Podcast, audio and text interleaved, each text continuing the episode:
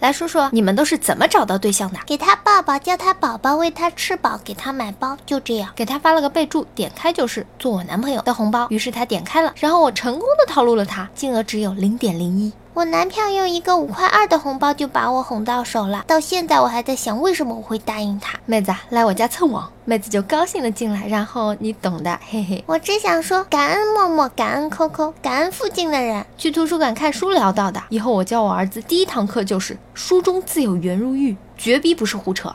说出来你们可能不信，当时在图书馆看书，有个妹子因为分手了在那哭，被吵到神烦，但又没有别的位置可以坐，一时火气上来了就吼了一句：“不就是被甩了吗？有什么好哭的？大不了我当你男朋友。”至今都想对着当时的自己狠狠抽几巴掌，让你嘴贱。相亲，相亲，再相亲。现在这个我开始没看上他，连相亲的饭都是我请的，最后阴差阳错还是在一起了。现在最后悔的就是一辈子都搭给他了，还多搭了一顿饭。路遇美女被狗追，眼看就要咬到美女的腿，英勇就义的把自己的胳膊伸了过去，狗咬了我的胳膊跑了。现在孩子已经两岁半，请叫我雷锋。都是靠朋友，说来都不可思议。那天我去朋友家找到的不只有对象，还有车，还有朋友给我找工作，表示我下一代也准备交给我朋友啦。自拍的时候不小心拍进了一个漂亮妹纸，本来想着加她微信把照片还给她，然后现在那张自拍是我俩的情侣头像。业务没谈成，把人带进去了。充错话费了，后来联系上机主，发现在一个小区，聊着聊着就在一起了，所以算充话费送的吗？陪大妈跳广场舞，跳好了人家就会问你有没有对象的，哈哈。只能靠眼瞎，但是现在眼瞎的人越来越少了。感觉这事儿主要看钱包或者看颜值，只要有了两样，他就会送货上门的。嘿嘿，在路口那个文具店买的一盒象棋里面找到的，